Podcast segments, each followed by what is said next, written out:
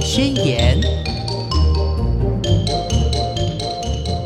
Hello，听众朋友，大家好，欢迎收听《宝贝宣言》，我是黄轩。今天在节目中非常开心的，我们可以再度的邀请到营养师张怡婷老师到节目中，要来跟大家聊一聊。不晓得听众朋友有没有听过所谓的超级食物？诶，这个是什么呢？我们今天请到营养师来跟大家解惑一下。我们现在欢迎营养师，好，大家好，我是怡婷营养师。嗯，老师。超级食物它是真的很厉害吗？还是怎么样？什么叫超级食物？超级食物其实大家应该都有听过，那包含比较常听见，呃，比较常会用在，其实是一些国外的食。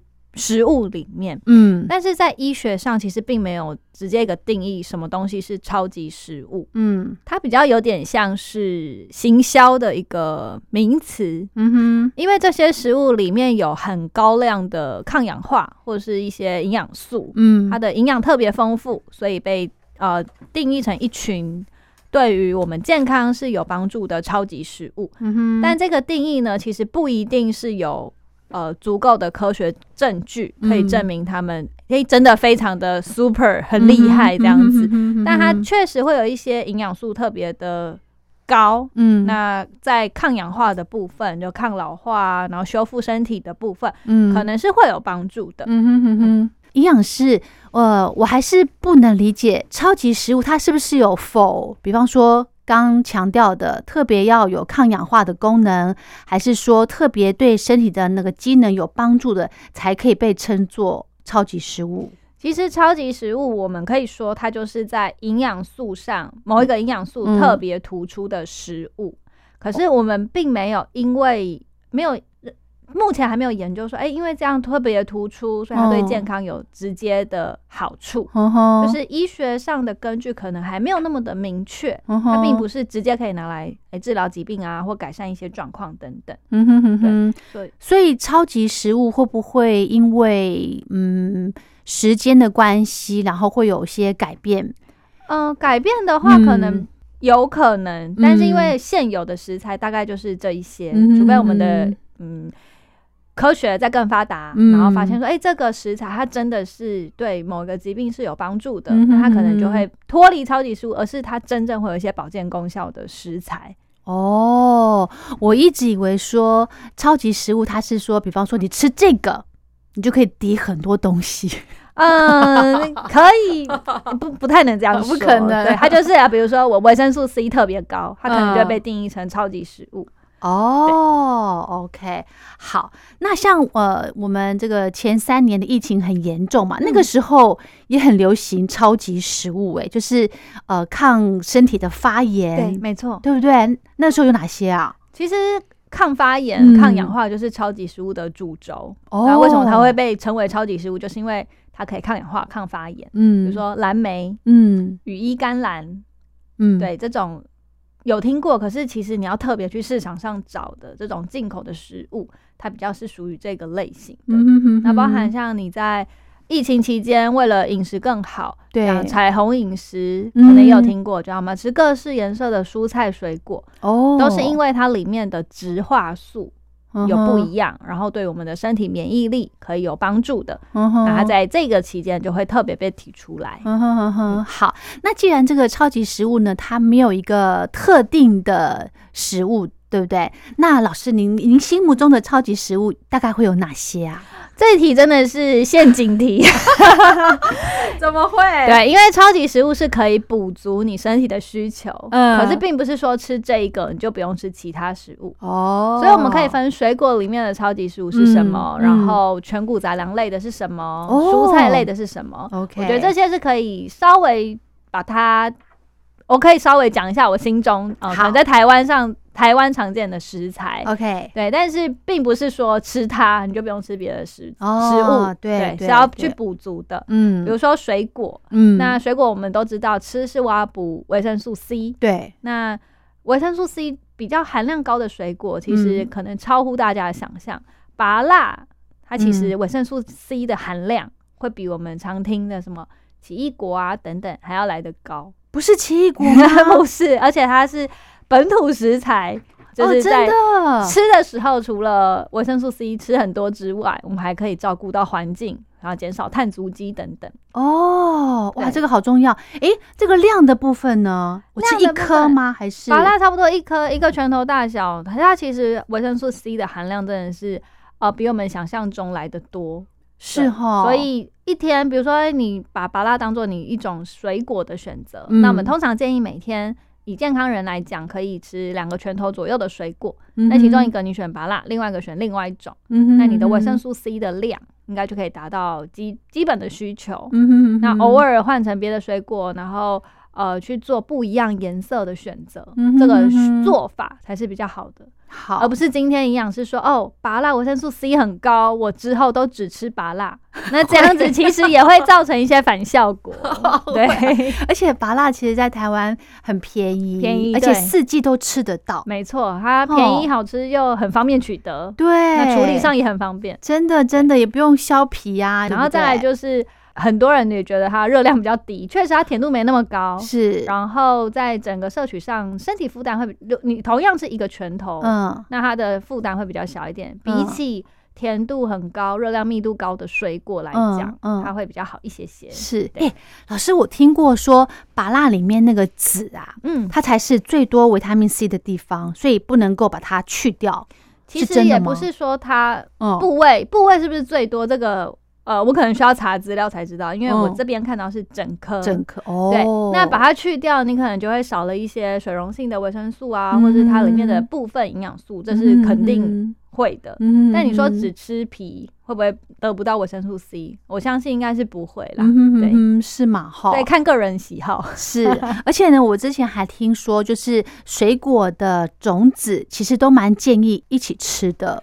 其实整个嗯呃食物，全你全连食物呀、连种子啊，如果都可以吃进去，那消化也没有什么问题，你牙口也都很 OK 的话，嗯我觉得这没有什么太大的问题。是吗？哈，好，所以在维生呃水果方面的超级食物呢，会比较推荐嗯芭辣，而且是在地的真的。耶，对对，好，还有呢，什么五谷杂粮类哦，五谷杂粮类的话，就是呃地瓜，其实是我们比较在台湾有代表性，嗯，而且它营养素其实也相对丰富的一个食材。是那因为地瓜里面其实它的钾、矿物质钾、嗯膳膳食纤维、贝塔胡萝卜素，其实也都很丰富，嗯而且营养便宜，取得方便。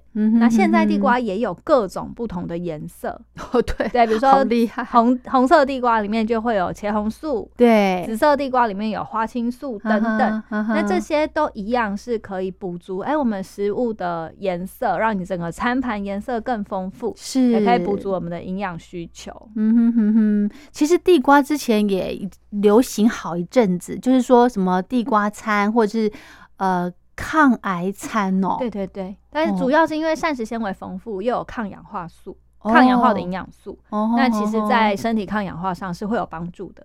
但一样哦，如果今天听完营养师讲，你所有的淀粉都换成地瓜，或是吃地瓜餐，整个餐盘只有黄地瓜、红地瓜、紫地瓜，这样也是不 OK 的，因为它毕竟还是全谷杂粮类。是，而且以我的经验，嗯有一些血糖需要控制的呃听众，嗯吃地瓜有可能升血糖的速度也会比较快。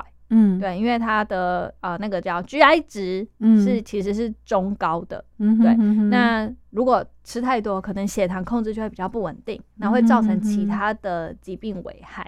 哦，所以注意分量啊，饮食的搭配啊，这也是最根本、最基础要做的。呵呵呵呵，所以地瓜的分量有时候，呃，人家会说建议在什么当某一餐这样吃，可以在某一餐吃，但是你可能要配其他的哦蛋白质、其他的蔬菜，嗯然后而不是只有地瓜。是，对，或是有些人，我这边有看过，有些人他觉得，哎、这个是很健康的食物，早餐就吃一根地瓜，对，那这样蒸地子瓜，对？，OK。可是你的营养素就只有来自地瓜，你可能嗯哎、蛋白质的需求在这一餐就不够，就没有对。对。那虽然有膳食纤维，可是跟蔬菜比起来，哦，我们可能还是需要吃到其他颜色的食物来源，这样会更健康。嗯哼哼哼，所以如果真的早餐选择蒸一条地瓜来当那个早餐的话，就要再有一个白煮蛋，哦，如果可以白煮蛋、荷包蛋也可以、啊，，对，或者是豆浆喝个豆浆，嗯然后如果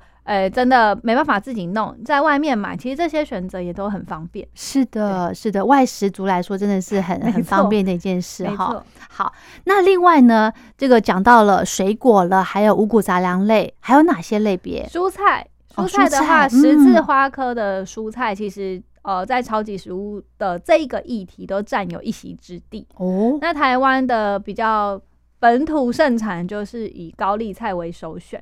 嗯，里面银朵啊，这些抗氧化素啊，胡萝卜素啊，萝卜硫素。等等，这些都是抗氧化的物质。那在抗癌啊，或者是我们减少身体发炎，都是有一些帮助。那高丽菜它本身的维生素 C、膳食纤维、类胡萝卜素、嗯，叶黄素、玉米黄素等等，其实含量都很丰富，而且当季盛产的时候很便宜，嗯，又好吃。前一阵子好像一颗南部那边啦，就是产地一颗才卖十块，对，就是便宜的时候很便宜，可以多吃。嗯，然后。其实我觉得小朋友接受度也是高的，是对。那所以他在呃选用上，比起其他的十字花科食物，比如说呃我们讲绿花野菜好了，它比较会有一些特殊的味道。哦，虽然高丽菜也有，可是因为它的甜味相对比较高，对对对，所以在小朋友接受度上还是会有差异。是是是，像呢，我就有印象，其实我很喜欢吃刚刚讲到那什么绿花椰，嗯，但是呢，我有一次去外面买自助餐，然后餐盘上有我有选那个绿花椰、白花椰嘛，对不对？然后呢，我正要吃的时候，虫虫们。对，花椰菜虫虫容易比较多，是什么？它没有撒农药，是不是？嗯，可能。然后再来就是因为它很多可以藏的地方，那高丽菜就比较不会有这种问题啊，因为你外层剥掉就比较不会。对，然后花椰菜比较难清洗，很可能会有一些虫虫。哦，然后看到虫虫，营养师都会很淡定啦，表示虫虫也敢吃，不用担心。但是确实你在放入嘴巴之前看到，就想说。哇！而且我跟你讲，我那一小朵哦，很多只，我最起码看到有三只，就是哦哇！我现在其实我因为花椰菜它还是有一些季节性，嗯，对，所以在选择上或者是使用上，嗯，当然如果非季节性的时候，就要用多一点农药，它比较不会有虫哦。什么时候是非季节性？我印象中花野菜应该是比较冷的时候会有的。哦，对，那这个可以查一下。就当季、非当季的蔬果，基本上农药的使用量都会比较比较高一些，所以我们都是以当季为主。嗯，那如果不晓得什么时候是是当季产季的那个蔬菜，就去看价格。啊，对，可以看一下价格，对，或者是其实外食很多花野菜。它都会用冷冻的。哦，那口感就有口感有差，再来价格也是有差异，营养素一定也会有差异。哦，是哈，所以在选择上，我是觉得，当然我们就是新鲜，然后当季可以选到的，便宜实惠的，这最优先。是是是，刚刚讲到高丽菜，我觉得这个食物真的是我非常喜欢的，它的这个钙的成分好像也蛮高的，钙质成分嘛，嗯，其实如果是钙质成分，我们主要。呃，可能不会特别说蔬菜类高哦，因为以那个营养的密度来讲的话，啊，比如说牛奶，我们可能首选一 c c 大概就有一毫克的钙，嗯，对，那我们很常会在外面看到一些什么东西钙很高啊，然后很营养这种表格，对，说啊它特别高，蛋白质很高，铁很高等等，嗯哼，但是我们要特别注意哦，它通常用的都是每一百公克的。食物里面含的钙啊、铁啊的含量，对。那比如说，我举一个例子，比如说芝麻钙高吗？很高，很高哈。那我们在这个表格上，比如说我这边有收到一个表格，嗯，它就写芝麻的钙含量呢有一四七九毫克。那我们成年人的建议量大概是每天吃一千毫克。他说哇，那我吃芝麻，我就可以比吃到一天半的需求量。哎，但是这是一百公克的芝麻。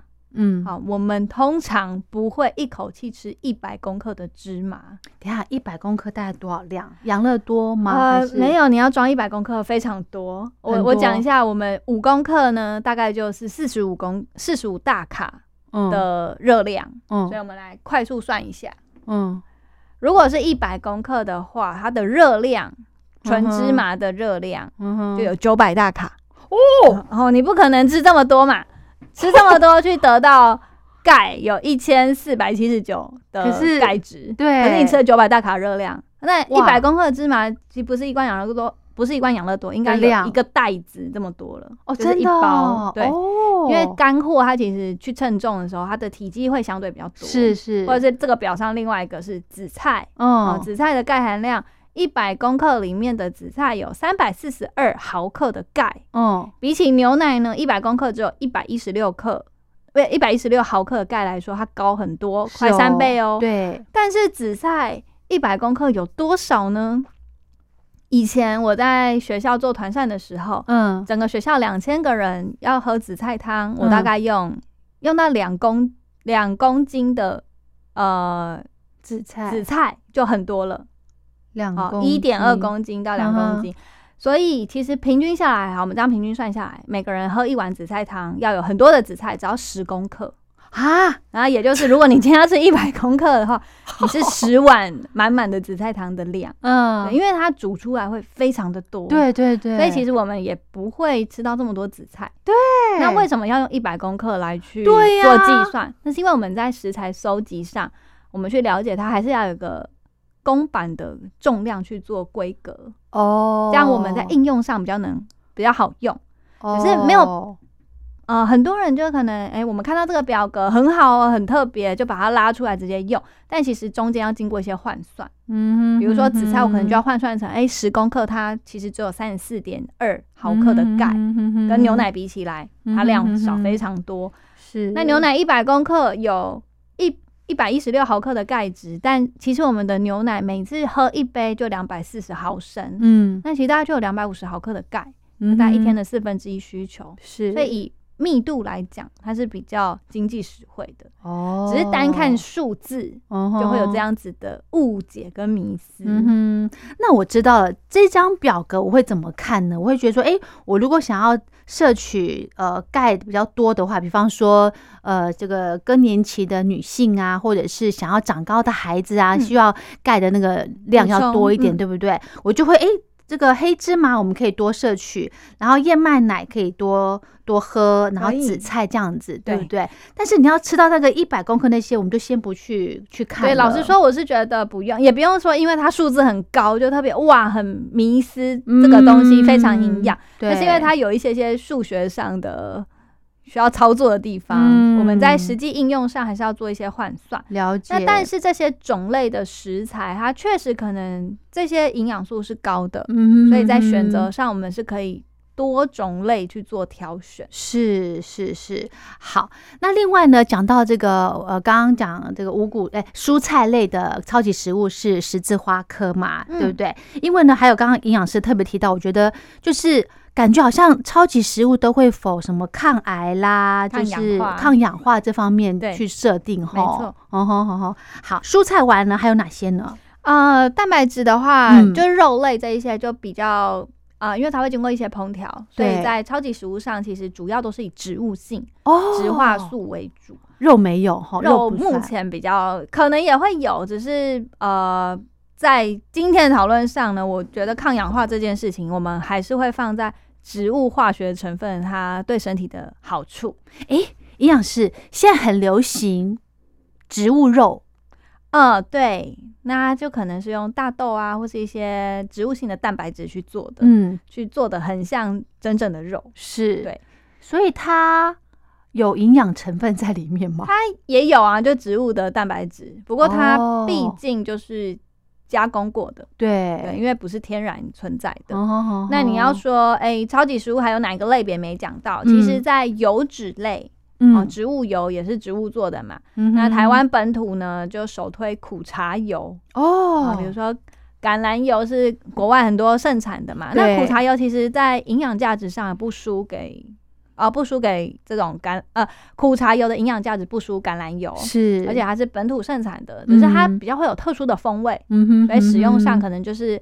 我们可能拌面线呐，对，加在沙拉上面呐，对对对。那其实好的橄榄油也是有特殊风味的，所以并不要想说啊，国外的一定比较好。台湾的苦茶油也很不错，里面也有很多芝麻素啊，还有一些多酚的成分，就是因为有这些成分，它才会有特殊的味道。那这些成分可以有一些抗氧化的一些功能，所以其实它也提供很丰富的单元不饱和脂肪酸。那在现代人的饮食上，也是一个可以减少发炎反应的一个食材来源。嗯，所以可以当做我们的油脂的摄摄其中一个种类。嗯，那它可以呃适合用高温去，可以苦茶油可以用高温，对，只是比较贵啦，你可能也不会拿来做油炸，是吗？哈，对，OK OK，好，刚刚讲到呢，这个从水果、蔬菜、五谷杂粮一直到油脂类。对。哦，都有超级食物的代表作，对，基本上都有在地的代表。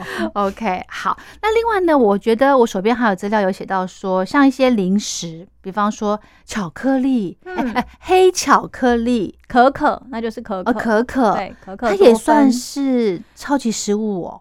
可能可以，呃，因为多酚也有抗氧化的物质，嗯，对，所以你要把它称为超级食物，我相信不会有人反对哦。但我们在做成巧克力的过程，可能加了额外的糖、额外的调调和的物质，对，其实百分之九十九、百分之百的可可。没办法，非常的不好吃，所以为了迎合大家，还会加一些其他东西。经过加工之后，它的好处就会下降，是吗？哦哦，我其实我我自从看到这篇报道，就是说，哎，吃黑巧克力可以有一些抗氧化的功能，没错，因为抗氧化就是抗老化嘛，然后抗身体的发炎，对不对？我就去便利商店买了一条呃七十二趴的黑巧克力，我就觉得那个那个浓度就刚好可以入口。七十二还可以入口，但是如果真的要吃，我建议八十五八十五以上，啊，没有一定要吃到九十九一百，因为我真的不好吃，那个就会像我也吃不下，很像药，对，很像药，因为很苦，对，可是就是因为那个苦味，它才更有好处。那像之前有说红酒里面有红酒多酚，一样可以抗氧化。嗯，那你为了这个喝太多酒精，那当然就是好处又被抵消掉。OK，所以百分之百的黑巧克力，它真的是食用的吗？还是做烹饪用啊？我觉得应该不能当做，我个人觉得不能当做食用的。可是它有在贩售。也真的有人在吃，比如说我在做减重，有一些客人他真的可以接受这个味道。OK，我觉得这样很好，因为它就是让你可以吃到比较呃更高的一些抗氧化的物质，这个 OK。那假如真的无法入口，你又想要这一些抗氧化物，对对，那就是保健产品为什么会应运而生？就这样吞个胶囊，我就有这些成分，不用吃很苦的这种巧克力。哎，这个呃，市面上很夯的所谓超级食物，其实呢根本就没有特别呃 focus 在哪一类的食物上头，对不对？呃，但是呢，最多的就是植植物类的。没错，超级食物主要是因为它的植物化学成分，嗯，我们叫植化素，是某一类特别多，有抗氧化的一些功用。嗯，对，但医学上并没有很明确直接定义是什么。东西是有这样子的呃成效，是，所以只要可以让身体抗发炎、抗氧化，还有补充维维生素 C，这样子都可以算是超级食物了，是吗？呃，可不可以帮身体抗氧化、抗发炎？这还需要医学的一些佐证。哦，但它的。成分这种抗氧化、抗发炎的成分，在它这个食物里面特别多，呃，花青素特别高，或者是呃有什么银朵呃特别多，它可能就会被归类在超级食物的范畴。OK，好。那另外呢，我觉得我心目中的超级食物呢，前一阵子我也很迷姜黄啊，哦，姜黄也是抗发炎的一个哦一个。对，大家现在也很流行的一个食材。对，那个，因为我觉得像前一阵子，我就是前两三年疫情很严重的时候，不是都说，哎，我们要增加自己的这个免疫力，对不对？所以要呃让身体尽量不要发炎，我们就多吃这些抗发炎的食物。那时候姜黄就这个广告对很红哈，加姜黄粉呢，加在食物里面呢，对，呃。香料奶茶里面有姜黄啊，或者是营养品，很多都会有添加姜黄的成分。嗯，那其实它也不是这一两年的事情啊，就是一直以来它都有这样子的用处。是，然后呃，搭配一些不同的搭配组合，比如说在减重上啊、抗发炎上，它就会出现它的，我们可以用不同的。组合，嗯，让它有不同的效果。是是是，但其实呢，我们平常的这个咖喱饭，哎，也可能会加，对，就可以加一点姜黄粉进去一起煮，对不对？我只要去逛市场，如果有看到卖姜黄类的产品，比方说他把它做成面条，嗯嗯，对我就会把它买回家，或者是有现成的他磨好的姜黄粉，你就会在煮饭的时候可以变姜黄饭，对，想撒一点点就好了，对不对？也不用到一百公克，不用不用到一百公克，那个味道可能太重了。那一样，它就是增加食物的颜色，对，它真的很黄，对。那它会有这个黄色，你煮完还在，就表示它里面其实有一些植化素，是呃比较特突出的，是，所以它会有一些好处，有一些效果。是，还有呢，我还想到了这个，诶，优格、益生菌这种也算不算超级食物啊？益生菌可能就比较不在这个范畴里面，因为它是以菌种为主。哦，是。但你真的要说优格因此是将超级食物的话，嗯，我觉得不会有人反对啦。只是大部分现在应该都是以植物本身为主。那优格毕竟还是有经过我们的发酵，对发酵。那甚至这个菌有可能在我们过程中是做添加的。它不是因为天然发酵出来的哦。OK，因为我想到说这个优格啊，它会让我们的肠胃道比较通畅嘛，对不对？就是肠道的细菌呢，呃，肠内道的菌比较平衡一点。嗯，所以想说，哎，平常其实也可以多多吃一些优格啦、益生菌之类的。可以吃啊，可以按照自己的情况做补充，但真的比较迷信。他写超级食物，你就只吃它，因为这样可能不一定有好处。呃，好，那另外呢，我觉得这个应该有点争议，就是咖啡，咖啡也是有好有坏耶，它里面也是有一些抗氧化的成分。对，那只是会有好有坏，可能是因为跟摄取量，嗯，然后我们吃喝的方式，比如说你今天一样是一杯咖啡，对。你加的是牛奶。或加的是奶精哦，你加的是豆浆加燕麦奶等等等，这些会影响进来身体以后的结果。嗯对，或者是有没有加糖哦？对，然后你这个豆子啊，台湾天气可能比较容易发霉，对，会不会因此有一些其他的霉菌污染啊，导致身体的状况影响？这些可能都要考虑进来，因为是咖啡，毕竟它本身不是一个直接可食用的。食物它必须要做一点点加工，就跟可可豆一样。嗯，可可豆可以吃啦，只是我们通常不会直接吃嘛。咖啡豆你要吃也可以，可是 通常也不会这样做。嗯所以它还要经过一些加工的步骤的话，我们可能过程中要检视的点就会比较多一些。是哈。那如果呃真的要推荐的话，是不是黑咖啡会高于，就是优于其他的有添加的，会吗？如果你添加的是比较。呃，不健康的，比如说真的是用奶油球、奶精这种我们加工过的一些食材的话，那当然黑咖啡会比较好。哦，那如果今天我们喝的是用牛奶，那我觉得没有什么太大问题。是啊，豆浆对豆浆也可以啊，你身体可以负荷，没有特别要减重，嗯，有一点点的糖，我觉得也可接受。但如果用的是高果糖糖浆这种。呃，在代谢过程中会造造成肝脏负担的，那就没有那么好。是，所以我们都是以新鲜、天然、大自然有的东西为主。那在健康的危害上就比较不会这么的高。是是，我们刚刚讲这么多呢，呃，从这个蔬菜啦，还有五谷杂粮类呢，这些都是很适合孩子也可以一起，没错，一起食用，对不对？那像这些有咖啡因的东西。呃，巧克力啦，咖啡啦，限制一下哦。太年纪太小，小朋友真的不要碰咖啡因比较好。嗯，对。那这个长辈呢，好像也不是说很推荐，对不对？长辈的话，我觉得看长辈本身的耐受度。哦啊，因为如果他，我有遇过，就是哎七八十岁，他每天还是要喝杯手冲咖啡哦，生活很有情调，嗯，也不会影响睡眠，他也觉得心情很好。我觉得这没什么关系。OK，我们也听过很多什么人瑞每天要喝可乐的。啊，也活得很好，可爱。其实主要是因为他的心情可以得到一个放松，然后可以过得很开心，觉得这是他生活的仪式感。我觉得没问题，真的。但如果他真的一喝，然后晚上就睡不着，心悸，他身体可能随着年纪，他耐受咖啡因的呃能力变差了，那我们就要适度的限制。是啊，比如说我的外公，嗯，他现在快九十岁，他最喜欢。我们去找他的时候买珍珠奶茶给他喝，好可爱。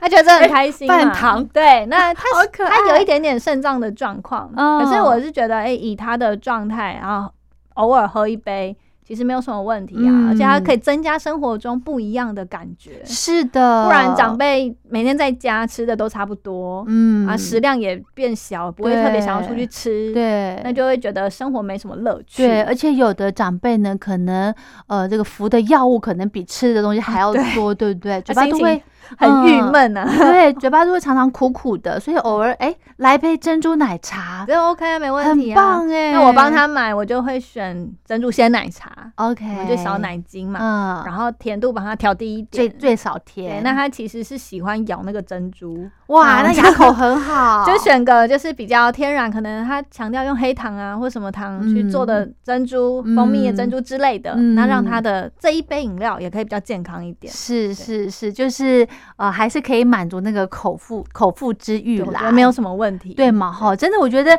呃，这个让自己开心哈，吃东西让自己开心很重要、这才是哎最重要，你才能坚持下去啊！是，不然吃的不开心啊、今天要减肥，我要什么改忌善血糖，西，对，然后就这个不能吃，那个不能吃，每天可以吃的只有一两样，其实心情也会很差。非常，我有我有这个很深刻的感觉，就是像我也身边哦，最近呢，因为夏天了嘛，大家哦一窝蜂，大家都在减重哦，那我就发现，哎，我是不是也应该要来跟风一下？我们就开始早上吃早餐呢，这个点个豆浆哦，不要糖哦，不好喝，不好喝是没错。喝，不习惯呐，没错，哦慢慢练习。不过有一些东西真的是不是走减重需求，糖啊、油炸、啊、一些加工品，它本来对身体来说，嗯，就比较容易有负担。是可以少，我们就少，嗯偶尔有，我觉得没什么问题。是，而且呢，我刚刚还想到说，糖不能够多吃，是因为它会让身体发炎没错，糖会让身体发炎，哦对，它在代谢过程中就会有这种状况。是嘛哈，所以我们家的小朋友呢，诶，家里面小朋友就是少给他们吃一些糖果、饼干类的，那糖果、饼干除了糖，那这种嗯包装食品也比较多，会有添加物，嗯它可能会诱发一些过敏啊、嗯过动啊，这些都嗯是有研究证实的。是吗哈，所以可以呃尽量拖。一直拖，看他可以的，能够不要给他吃，不要给小孩子吃这些糖果、对饼干，看可以最管到什么程度。对，没错没错。我刚刚想到了，营养师一直强调植化素，嗯这到底是什么啊？植化素其实就是植物化学成分。嗯，对，那它其实植物化学成分，呃，嗯，在植物上最直接显示，有听过彩虹饮食吗？红橙黄绿蓝靛紫，对，哎、对，没错，植物也有这个颜色。哦，那彩虹饮食其实我们可以分，把食物分成植物、红色，然后橙黄色的类别，哦，绿色。红色有什么啊？我等一下可以举例，哦有很多。好，然后还有白色，白色，再来蓝、紫、黑可以算同一类，，OK，所以我们就分五类了。好简单分红、橙黄、绿、绿白、蓝、紫、黑。，OK，那红色有什么？大家我每次问这题，第一个红萝卜，我觉得红萝卜卜，红萝卜算橘色嘛？对嘛，也可以算橘黄色。OK 不过等一下讲橘黄色，你觉得它就更浅一点。好，甜椒啊，红凤菜、红凤菜哦，炒它姜的那种吗？哦，甜菜根啊，辣椒、番茄、西瓜、草莓、蔓越莓、苹果的皮、石榴、红石嗯榴，这些都是红色的，红石榴很少吃，比较少。对，然后刚夏天接下来来西瓜要出来了，对。番茄、番茄。小番茄、大番茄都是红色的。的那它里面主要就是茄红素、嗯。花青素，然后有嗯这样子的颜色。嗯。那橙色跟黄色，比如说南瓜、哦南瓜，玉米啊，是不是嗯。比红萝卜颜色再浅一点？对对啊，对，地瓜对啊黄色地瓜。对。那木瓜很直接就是橘色的，。对，然后一些橘子啊、凤梨啊嗯，夏天的芒果啊、柿子啊、柚子、黄豆。哦。哦豆制品它其实也是比较偏黄色，嗯哼，那它们里面就是贝塔胡萝卜素、嗯。玉米黄素跟类嗯黄酮素比较嗯多哼，会有呈现这样的颜色。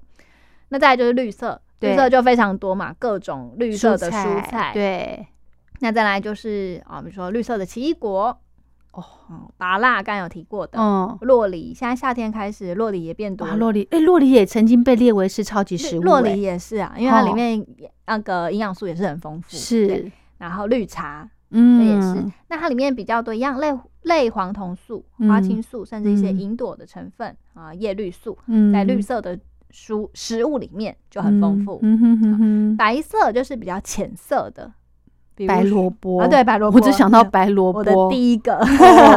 苦瓜。哦，苦瓜对，高丽菜、洋葱，高丽菜算白色，它算白色的。OK，大蒜。然后有吃过百合吗？就是很多素食会有甜汤甜品，对对对，里面那个百合它是白色的。菇类，菇类大部分是白色。哦，菇类，山药啊。水果的话，像水梨啊、桃子啊、香蕉。本身都是白的，对，香蕉是白色的，还是皮是黄色？有吃皮的话，我们再换成 再归在黄色类。OK，那里面比较多就是一些含硫的化合物，萝卜硫素等等，嗯，然后一些多酚，甚至像山药，它可能有哦类似雌激素的这种植啊植物性的雌激素，所以在身体里面会有不同的作用。是，那蓝紫黑就是比较深色的，对啊，比如说茄子。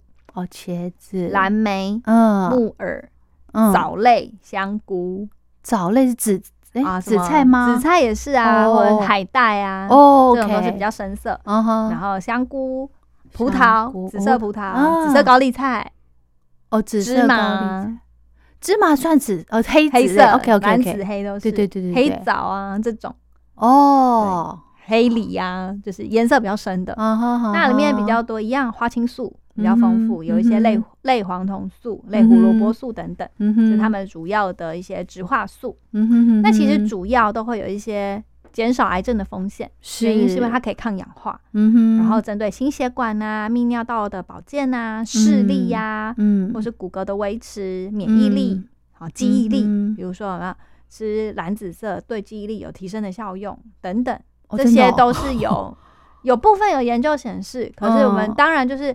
整个餐盘里面，你的食物的颜色越多，嗯，看起来越好吃。哦，对，没错。要不然你整盘都是绿色的蔬菜，小呃，我可能很喜欢，但小朋友看就不要不要。对对啊，整盘你都是白色的也也可以，可是如果都是苦瓜，都是一些他们不喜欢的 菜，我们就是做尽量搭配，嗯哼，然后让每一天吃的食物，如果你可以五种颜色都吃到至少一种。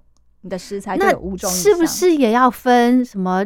呃，肉、蛋、奶啊？对，当然这样分吗？六大类食物也要分。可是因为植化素主要就是植物的来源，所以就是蔬菜跟水果为主。哦，那当然，如果你的淀粉全谷杂粮类，你可以选不同颜色，比如说玉米啊、地瓜啊、然后紫米呀、黑米啊这种去做搭配。你也可以多一类是有不同颜色变化的，比如说乳品类。它大概就是白色的，嗯，豆鱼蛋肉类，它大概就是肉的颜色，嗯，那油脂就是油脂的颜色，这三类比较不会有这么多样的颜色变化，哦，主要是蔬菜跟水果，哦，是，所以一样强调吃不同种类的蔬菜跟水果，不同种，不同种类以外要更好，你可以选不同颜色的，嗯哼哼哼，那可以让我们身体得到更多的营养素，真的好。还有呢，这种烹调的方式。也会有影响，对不对？方式也会影响它的营养素保留在这个食物里面的状况，嗯，多寡，嗯，菜烫太久，维生素 C 都会流失，嗯，那茄红素我们要比较好消化吸收的话，嗯，其实要经过加热，而且因为它是脂溶性的。加一点油脂去烹调，我只知道红萝卜、红萝卜啊、番茄这种，其实番茄也是。番茄你生吃跟煮成番茄汤，你纯粹以茄红素的析出量来讲，那煮成汤有加热有加油会比较好一点。哦，这样啊。比如说我妈妈煮汤都不喜欢加油，那看到他煮番茄汤，我说你加一点油，至少它会溶出比较多哦。或者是呃炒菜的时候也不要。完全不用油，很多人是炒完之后才淋油上去。对啊，跟你加油去炒，那经过它这样子的调理，有些植化素它会因为是脂溶性的哦，会被带出来哦。这样，它当然会比较好使用。那如果水溶性的，你煮太久、烫太久，它就跟着水不见了。所以有一些用生吃的，OK。所以多样的烹调方式也很重要。听到这边就觉得很困难。我摇头。偶尔可以做到，比如说，哎，你可以想象现在比较豪华一点的早午餐，它的做法有一些是生菜，有一些是煮熟的，对对。然后有很多不同的颜色，然后搭配一点水果，其实那就会是一个比较标准的餐盘状况。OK，比起为了方便，我全部用丢进气炸锅。全部用烫的，那其实，在对针对食材的特性上来讲，嗯，我们针对它的特性去做烹调，当然会比较好。真的只是比较麻烦而已，非常非常麻烦。对于我这个不按厨艺的人来说的话，哇，真的是很伤脑筋。好了，我们节目的最后呢，其实真的还是要提醒大家哈，即使某些食物呢被认为是诶超级食物，但是也不能一直只吃那个，没错，对不对哈？那如果只吃某一个食物来维持你的健康呢，更是不可能的事情。对，其实没有那么厉 害，对，没有那么厉害。所以我们的饮食呢，应该就像营养师讲的，要诶。多多样、多元化、多多样、多颜色这样子，对不对？才可以确保我们的身体可以得到诶各种的营养，没错，对不对？哈，好，那我们今天的节目就跟大家分享到这喽，非常谢谢营养师，谢谢。